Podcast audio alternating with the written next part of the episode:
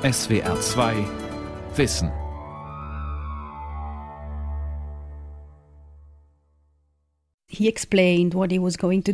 Er erklärte, was er tun werde, dass seine Therapie zu 100 Prozent biologisch sei, keine Risiken, keine Gefahr, keine Nebenwirkungen. Im Juli 2016 suchte die Belgierin Françoise Routers mit ihrer krebskranken Ehefrau Lentje Kallens Hilfe bei einem Heilpraktiker aus Deutschland. Monday and Tuesday, the two first days, everything was okay. We were kind of die ersten beiden Tage war alles in Ordnung. Wir waren nahezu euphorisch, weil sie keine Nebenwirkungen hatte. Sie hatte genug gelitten. Ich wollte nicht, dass sie noch mehr leidet. Ab dem 29. März 2019 muss sich dieser Heilpraktiker nun vor Gericht verantworten. Er soll Patienten mit einer weitgehend unerforschten Substanz behandelt haben. Drei Menschen starben. Risiko Alternativmedizin. Unerforschte Wirkstoffe, dubiose Heiler. Eine Sendung von Martina Keller. Wednesday then, the third day, Mittwoch dann, am dritten Tag, gingen wir wieder hin und er begann mit dem 3-Bromopyruvat als erste Infusion an dem Morgen. Uh, und sobald es in ihrem Körper war, fühlte sie sich elend, der Ohnmacht uh, nahe, musste sich hinlegen, kam nicht mehr hoch. Ich wusste sofort, hier läuft etwas fürchterlich schief. Immediately I knew there is something very wrong here. Bei Lentje Kallens wurde 2015 Bauchspeicheldrüsenkrebs diagnostiziert. Sie hat mehrere Chemotherapien und eine Operation hinter sich, als sie nach anderen Möglichkeiten zu suchen beginnt. Zwar sieht es für sie auf dem Papier gut aus, die Ärzte können keinen Krebs mehr in ihrem Körper entdecken, doch sie fühlt sich elend, leidet unter Durchfällen, gegen die kein Medikament hilft, verliert jede Woche an Gewicht. There was something we had to do and the, the physicians the doctors in in hospitals they, they didn't know what to do Wir mussten irgendetwas tun, aber die Ärzte im Krankenhaus wussten keinen Rat. Wir fragten uns, warum können sie ihr keine Infusionen geben? Mit Vitaminen, mit was weiß ich, irgendetwas, damit sie wieder zu Kräften kommt. Aber nein, sie ließen uns im Stich. Emotional und psychologisch fühlten wir uns völlig alleingelassen.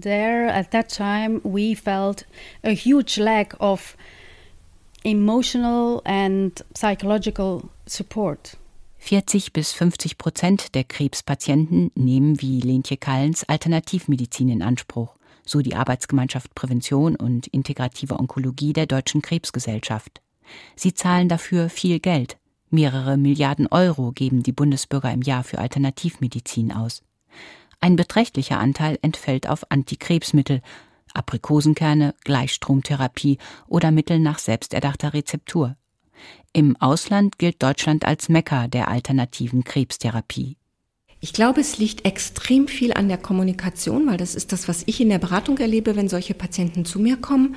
Jutta Hübner ist Professorin für integrative Onkologie an der Universitätsklinik Jena.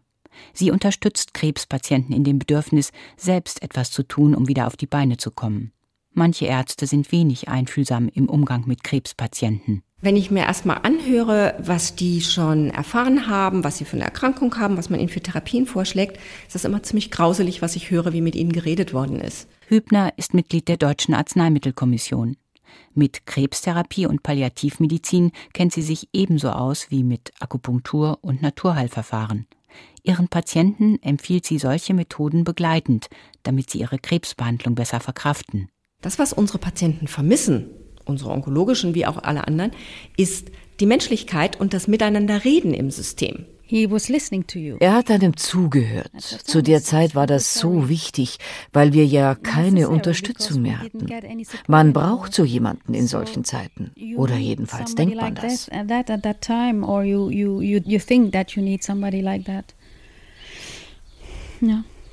Françoise Routers und ihre Partnerin finden den Heilpraktiker Klaus R. über das Internet.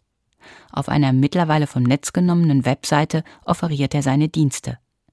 Die beiden Frauen aus dem belgischen Beveren stoßen nicht zufällig auf den deutschen Heiler mit Praxis im nordrhein-westfälischen Brüggenbracht. Seine Website war in niederländischer Sprache. Das konnten wir gut uh, verstehen. Er hatte klar die Absicht, seine Patienten in Belgien und den Niederlanden zu finden.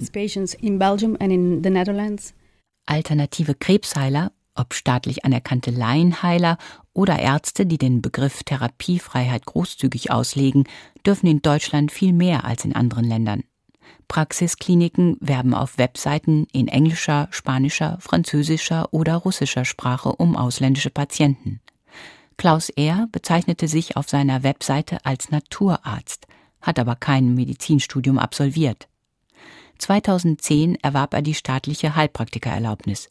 Sie berechtigt ihn, Heilkunde auszuüben, ohne Arzt zu sein. Eine deutsche Besonderheit.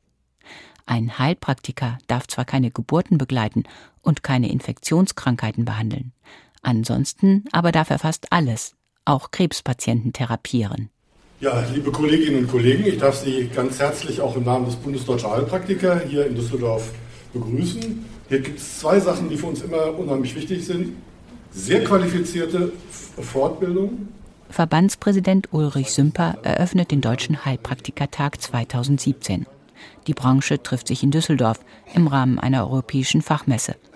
Die Stände in der Stadthalle präsentieren Naturheilmittel, spirituelle Gesundheitslehren, alternative Diagnoseverfahren, auch wenn sie nicht so genannt werden. Ich mache jetzt erstmal einfach nur diese Messungen und anschließend sage ich Ihnen, was man davon ablesen kann an der Skala, die sich dabei bildet. Der Gerätehersteller Holimed wirbt für ein Messverfahren namens Elektroakupunktur nach Dr. Voll. Mancher Heilpraktiker behauptet, damit auch Krebs diagnostizieren zu können. Also das ist ein diagnostisches Gerät. Das ist ein Elektroakupunkturgerät nach Voll. Sie wollen mich auf ein Wort festlegen, was wir so nicht sagen können. Ach, Sie dürfen nicht Diagnose sagen? Ja, denn das würde wieder eine Vokabel sein aus der Schulmedizin und da ist dieses Verfahren nicht anerkannt. Und damit darf man solche Worte nicht gebrauchen, die sind böse. Viele Behandlungsmethoden stammen aus dem 19. oder dem Beginn des 20. Jahrhunderts und wurden durch wissenschaftliche Studien nie bewiesen. Mehr als 170 Aussteller werben in Düsseldorf um Kunden. Apotheken, Pharmafirmen und auch Hersteller von Nahrungsergänzungsmitteln. Die Verfahren und Produkte sind gefragt. Guten Tag. Hallo. Ich interessiere mich für das Thema Mikronährstoff und Krebs. Ja. Können Sie mir dazu was erzählen? Jetzt hier fürs Radio, oder? Naja, ich meine, was Sehr ungern. Informationen? Sehr Wieso? ungern. Ich kann Ihnen so, für uns äh, kann ich Ihnen Informationen geben, aber jetzt nicht für... Dann geben Sie mir doch.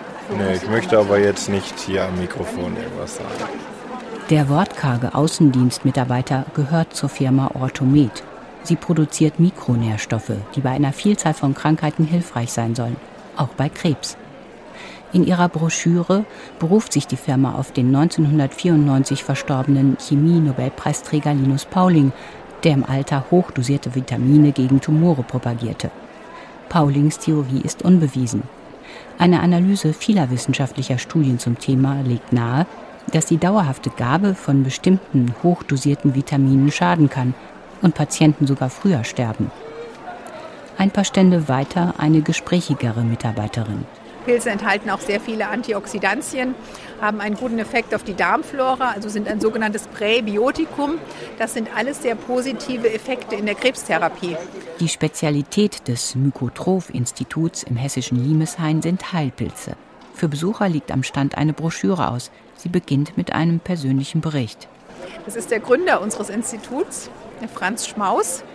Ja, es ist ein ehemaliger Champignonzüchter und als er eben selbst an Leukämie erkrankte, hat er sich mit den medizinischen Eigenschaften der Pilze beschäftigt. Er hat dann äh, den Shiitake auch damals genommen, parallel zu seiner Chemotherapie. Heute ist er jetzt schon 70 und wirklich fit. Leukämie kam nie zurück. Mehrere ARD-Fernsehbeiträge berichteten wohlwollend über Franz Schmaus und seine Heilpilze. Ja. Aber wie kommt er denn darauf, dass ihm die Pilze geholfen haben und nicht meinetwegen der Käsekuchen, den seine Frau jedes Wochenende backt? Das werden Sie, na gut, ich meine, das, das können Sie natürlich nicht äh, nachweisen, ob jetzt mit Pilzen das gleiche entstanden wäre wie ohne Pilze. Ja, es war einfach für ihn der Anlass, dass er mal geforscht hat, wie wirken denn Pilze auf Leukämiezellen Ein wissenschaftlicher Nachweis, dass Pilze gegen Leukämie helfen, existiert nicht. Die Laienmedizin ist in Deutschland eine Welt mit eigenen Regeln, festgelegt im veralteten Heilpraktikergesetz von 1939. Wie wird man Heilpraktiker? Ulrich Sümper, der Präsident des Bundes Deutscher Heilpraktiker. Um Heilpraktiker zu werden, muss man einige Bedingungen erfüllen. Man muss einmal mindestens 25 Jahre alt sein, damit gewährleistet ist, dass man eine gewisse Reife besitzt, bevor man in diesen Beruf geht. Rund 47.000 Heilpraktiker arbeiten in Deutschland. Sie sind in etwa einem Dutzend Verbänden organisiert. Der Bund Deutscher Heilpraktiker ist nach Sümpers Angaben der zweitgrößte. Und man muss einen Schulabschluss haben. Welchen? Hauptschulabschluss reicht. Ja. Und muss dann, und das ist eigentlich die größte Hürde, eine Überprüfung beim Gesundheitsamt bestehen. Und diese Überprüfung ist im Gegensatz zu dem, was überall kolportiert wird, ganz und gar nicht einfach. Die Heilpraktikerüberprüfung geschieht im Multiple-Choice-Verfahren und kann beliebig oft wiederholt werden. Es gibt einen schriftlichen Teil, in dem man 75 Prozent der dort gestellten Fragen beantworten muss. Man kann Fragenkataloge aus dem Internet herunterladen. In dem des Gesundheitsamts Husum vom März 2017 sollten die Kandidaten zum Beispiel ankreuzen, wer eine Leichenschau durchführen und eine amtliche Todesbescheinigung ausfüllen darf. Der Notarzt, der Hausarzt oder der Heilpraktiker. Eine weitere Frage galt den langen Röhrenknochen. Zählen die Rippen, die Handwurzelknochen oder die Elle dazu? Jeweils fünf Antwortmöglichkeiten sind vorgegeben. Nur eine ist richtig. Wenn das der Fall ist, wird man anschließend zur mündlichen Prüfung vorgeladen. Und in dieser Prüfung darf im Grunde genommen alles gefragt werden, was für die Praxistätigkeit notwendig ist, beziehungsweise was in der Praxis vorkommt. Also man kann nach jedem Krankheitssymptom gefragt werden, nach Gesetzestexten gefragt werden, nach äh, Injektionstechniken gefragt werden, was immer gerade im Belieben des Amtes ist. Die Überprüfung dient der Gefahrenabwehr, wie es im Behördendeutsch heißt. Anders als bei Gesundheitsfachberufen wie dem Krankenpfleger existiert kein verbindliches Curriculum. Es gibt kaum Vorgaben, welche Kenntnisse und Kompetenzen ein angehender Heilpraktiker nachweisen muss. Die Kandidaten sind nicht mal verpflichtet, eine der privaten Heilpraktikerschulen zu besuchen. Sie können sich allein im Selbststudium vorbereiten, müssen nicht hospitiert oder unter Aufsicht Patienten behandelt haben. Krankenpfleger etwa lernen während der Ausbildung, wie man eine Spritze setzt. Für Heilpraktiker ist das nicht zwingend vorgeschrieben. Also jeder Heilpraktiker kann im Prinzip auch eine Krebstherapie erfinden. Ne? Also er kann irgendwas ähm, zusammenrühren, ist ja auch nicht verboten. Arnusch Müller ist Schriftstellerin und Journalistin in Berlin. 2016 erschien ihr Buch Unheilpraktiker. Er kann mit ähm, sogenannten energetischen Verfahren heilen, mit Mikronährstoffen, auch ganz populär, Ernährungstherapien. Also das ist, wie gesagt, nicht verboten. Muss man auch nicht ähm, lizenzieren lassen, nix. Das kann man sich einfach sozusagen ins ähm, Portfolio reinnehmen und dann ähm, ja, drauf los therapieren. Müller fasste selbst einmal den Entschluss, Heilpraktikerin zu werden, nach ihrem Studium während einer Lebenskrise. Zwei Jahre besuchte sie in Berlin eine Schule der Paracelsus-Kette, die sich Europas Ausbildungsinstitut Nummer 1 nennt. Mit ihr lernten Pfleger und Physiotherapeuten, gescheiterte Künstler und Medienschaffende, Menschen auf der Suche nach neuer beruflicher Orientierung. Krebs spielt eine große Rolle. Es gibt jetzt keinen extra Themenkomplex, aber natürlich äh, taucht Krebs in den unterschiedlichen äh, Therapien, wenn man in den Seminaren dann ist, auf. Über Grenzen wird eigentlich gar nicht gesprochen, weil das ja dem Selbstverständnis dieser Heilpraktikerei ähm, gegenläuft. Also sie nimmt ja für sich in Anspruch, weiterzuschauen als die Schulmedizin. Während der Ausbildung wuchs Müllers Skepsis. Mehrfach erlebte sie Situationen, in denen Grenzen überschritten wurden, etwa als ein Dozent zu Demonstrationszwecken eine Mitschülerin behandelte, die unter Menstruationsbeschwerden litt. Der wurde im Rahmen einer Neuraltherapie eben eine sehr, sehr lange Hohlnadel ohne Ultraschallkontrolle, ohne nix äh, von einem Heilpraktiker in den Unterleib eben eingeführt, um dort ein Anästhetikum zu spritzen, was verboten ist. Also es ist ja nur ganz, ganz wenig verboten für Heilpraktiker und genau das ist verboten. Da unten gibt es ja auch eine Menge Organe und auch Gefäße, die man verletzen könnte. Also wenn es ganz blöd kommt, ähm, ist man hinterher schwer krank oder tot. Die Patientin, also damals eine Mitschülerin, hat ähm, tagelang unter starken Unterleibsschmerzen gelitten. Das wurde aber als Zeichen der Heilung angesehen. Der Behandler Klaus R. aus Brüggenbracht hat seinen Patienten auf seiner inzwischen vom Netz genommenen Webseite ein komplettes Krebsprogramm mit 30 Therapietagen in 10 Wochen angeboten. Preis 9.900 Euro. Krebs ist nicht unbedingt ein Todesurteil. Wir sehen Patienten, die mit verschiedenen Krebsformen bei guter Lebensqualität ein hohes Alter erreichen. Es gab eine zweite Webseite, auf der Klaus R. sein biologisches Krebszentrum Bracht und seine Dienste vorstellte. Zum Jahresbeginn 2018 war die Seite noch im Netz zu finden, inzwischen nicht mehr. Insbesondere einen Wirkstoff hob der Heilpraktiker auf der Seite hervor: 3-Bromopyruvat. Was sind die Vorteile von 3-Bromopyruvat? Es wirkt auf den Energiestoffwechsel der Tumorzelle und führt so zum Zelltod. Es ist nicht toxisch für gesunde Zellen und vergiftet somit nicht den Körper. Es verursacht keine drastischen Nebenwirkungen wie die Chemotherapie oder Strahlentherapie. Man weiß bei Menschen eigentlich praktisch überhaupt nichts. Es ist eine Substanz, die in Laborexperimenten so ein bisschen Daten geliefert hat, aber im Labor muss man sagen, kann ich mit jeder Substanz Tumorzellen umbringen. Jutta Hübner, die Professorin für integrative Onkologie an der Universitätsklinik Jena. Die Frage ist ja immer, ist das im menschlichen Organismus überhaupt verträglich überlebbar und hat es dann auch noch eine Wirkung gegen den Krebs? Und dazu wissen wir schlichtweg gar nichts. Klinische Studien zu 3-Bromopyruvat gibt es bisher nicht. Falls die Substanz irgendwann einmal als Medikament zugelassen werden sollte, müsste sie erst in langjährigen Tests am Menschen auf Sicherheit, Verträglichkeit und Wirksamkeit geprüft werden. Als zugelassenes Krebspräparat wäre sie dann rezeptpflichtig und rezeptpflichtige Mittel darf ein Heilpraktiker nach dem Arzneimittelgesetz nicht verschreiben. Das Verrückte ist aber, gerade weil 3-Bromopyruvat bislang kein zugelassenes Medikament ist, sondern nur ein weitgehend unerforschter Wirkstoff, ist die Rechtslage nach Einschätzung verschiedener Behörden offenbar unklar gewesen. Auf die Anfrage des ARD Hörfunks, ob der Heilpraktiker die Substanz verabreichen durfte, antwortete die Staatsanwaltschaft im Februar 2018 nicht. Die gängige Praxis zwischen Heilpraktiker und Patient formuliert die Onkologin Jutta Hübner bewusst überspitzt. Was zwischen dem Heilpraktiker und dem Patienten ist, das ist eine private Rechtsbeziehung letztendlich. Und wenn der Patient einwilligt, dass er damit einverstanden ist, dann kann der Heilpraktiker praktisch alles machen. Ich könnte Ihnen jetzt eine Infusion mit Benzin anlegen. Wenn Sie das unterschreiben, bin ich da völlig safe. Ist alles in Ordnung. Einer der wenigen Ärzte, die überhaupt zu drei Bromopyruvat veröffentlicht haben, ist der Frankfurter Radiologieprofessor Thomas Vogel. Die Substanz hat einen ganz interessanten Mechanismus, der in der Lage ist, eben auf die Zellteilung von bestimmten Tumorzellen eine Auswirkung zu haben, aber man muss eben aufpassen, weil die Substanz hat ein ganz enges therapeutisches Fenster. Das heißt, wenn man sie zu hoch oder zu niedrig dosiert, dann kann das in einer Katastrophe münden. Vogel behandelte 2009 einen 17-jährigen Jugendlichen mit fortgeschrittenem Leberkrebs. Der Junge starb rund zehn Monate später. Ob 3-Bromopyruvat sein Leben verlängerte, lässt sich aus dem Einzelfall nicht schließen. Eins steht aber fest: Der Frankfurter Arzt ging mit äußerster Vorsicht vor.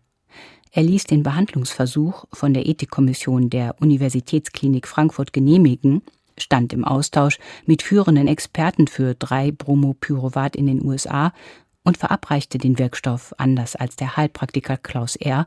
nicht als Infusion, sondern lokal direkt in die Blutgefäße der Leber. Sobald ich eine Substanz in den ganzen Körper gebe, ist sie natürlich dramatisch gefährlicher, als wenn ich eine Substanz, die ich gut kenne, mit der ich arbeiten kann, lokal nur irgendwo einsetze.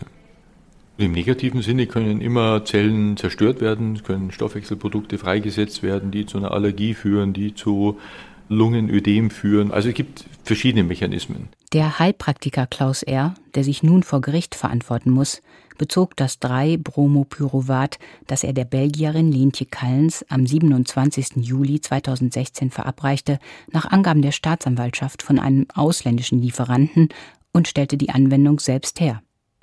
Bald nachdem Kallens die Infusion erhalten hat, verschlechtert sich ihr Zustand dramatisch. Auch anderen Patienten in der Praxis geht es schlechter.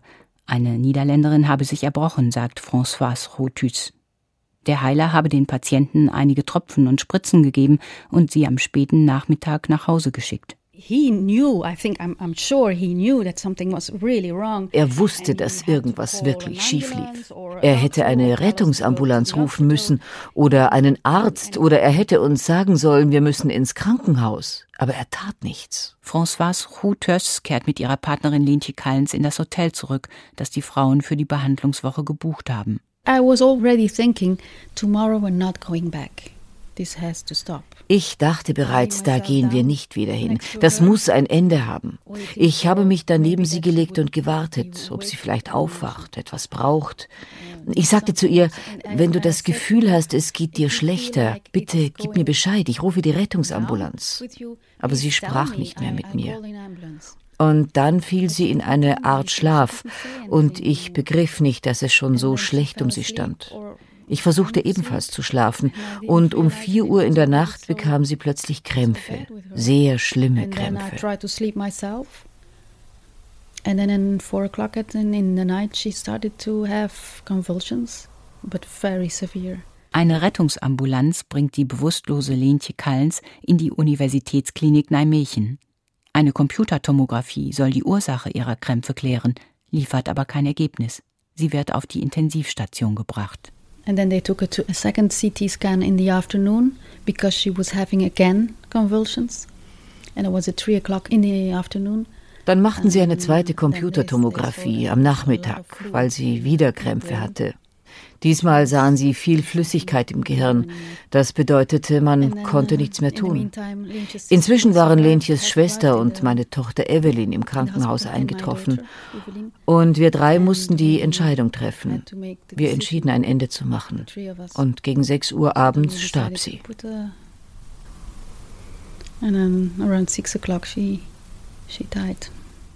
Außer Lientje Kallens starben zwei weitere Patienten. Die Praxis von R in Brüggenbracht wurde geschlossen. Die Staatsanwaltschaft Krefeld begann zu ermitteln. Im April 2018, 20 Monate später, hat sie Anklage gegen R erhoben. Wegen des Vorwurfs des fahrlässigen Verstoßes gegen das Arzneimittelgesetz in vier Fällen, in Tateinheit mit dem Vorwurf der fahrlässigen Tötung in drei Fällen. Nach Erkenntnissen der Staatsanwaltschaft hat Klaus R. vier Patienten unter anderem Infusionen mit dem Stoff 3-Bromopyruvat verabreicht. Bei der Zubereitung der jeweils individuell hergestellten Infusionslösungen sei es im Juli 2016 bei den Patienten zu einem Wiegefehler gekommen, in dessen Folge drei Bromopyruvat überdosiert worden sei. Aufgrund der Überdosierung seien drei der vier Patienten in den Folgetagen verstorben. Eine Patientin habe unter Unwohlsein und Übelkeit gelitten. Der Angeklagte habe die Überdosierung erkennen und verhindern können und müssen. Klaus R. lehnt gegenüber der ARD eine Stellungnahme zu den Vorwürfen ab. Als die Onkologin Jutta Hübner von dem Fall erfährt, hat sie zwei Gedanken. Das eine, natürlich wie jeder bin ich erschrocken und habe gedacht, das darf eigentlich nicht wahr sein. Aber mein zweiter Gedanke war, ich glaube, dass das viel, viel häufiger in Deutschland passiert, dass wir es nur meistens nicht mitbekommen.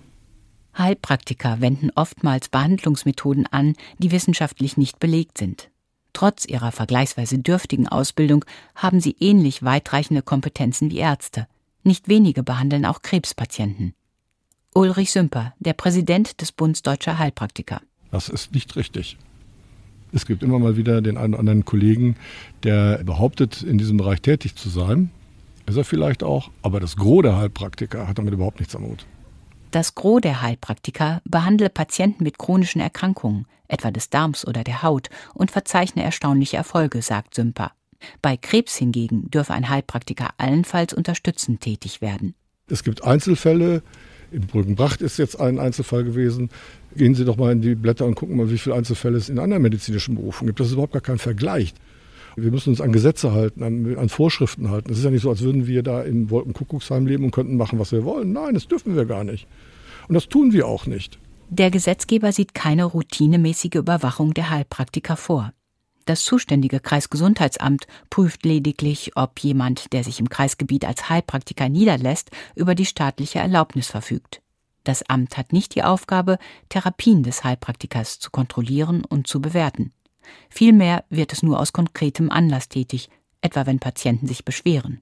Es gibt ab und zu mal jemanden, der sich vergaloppiert und der diesem Berufsstand schadet. Das ist richtig. Aber das hat mit dem Berufsstand als solchem nicht das Geringste zu tun. Es ist nicht so, dass Heilpraktiker die Scharlatane der Nation sind und pausenlos und permanent Schäden verursachen. Ob und welche Schäden Heilpraktiker tatsächlich verursachen, ist unbekannt. Symper versichert, Heilpraktiker würden ihre Haftpflicht nur selten in Anspruch nehmen. Für die Ärzteschaft meldete der medizinische Dienst für 2017 knapp 3340 Behandlungsfehler mit Schaden. Welche Risiken Patienten generell eingehen, wenn sie sich für eine alternative Krebstherapie entscheiden, belegt 2017 eine im Journal of the National Cancer Institute veröffentlichte Studie. Die Forscher identifizierten in der nationalen Krebsdatenbank der USA 280 Patienten im Frühstadium einer Brust-, Lungen-, Darm- oder Prostatakrebserkrankung. Sie hatten sich für eine ausschließlich alternative Behandlung entschieden. Zu dieser Gruppe suchten sie 560 vergleichbare Patienten, die aber konventionell therapiert wurden, etwa mit Chemotherapie oder Operation. Nach fünf Jahren lebten noch 55 Prozent der Patienten, die auf Alternativmedizin gesetzt hatten, jedoch 78 Prozent der konventionell Therapierten.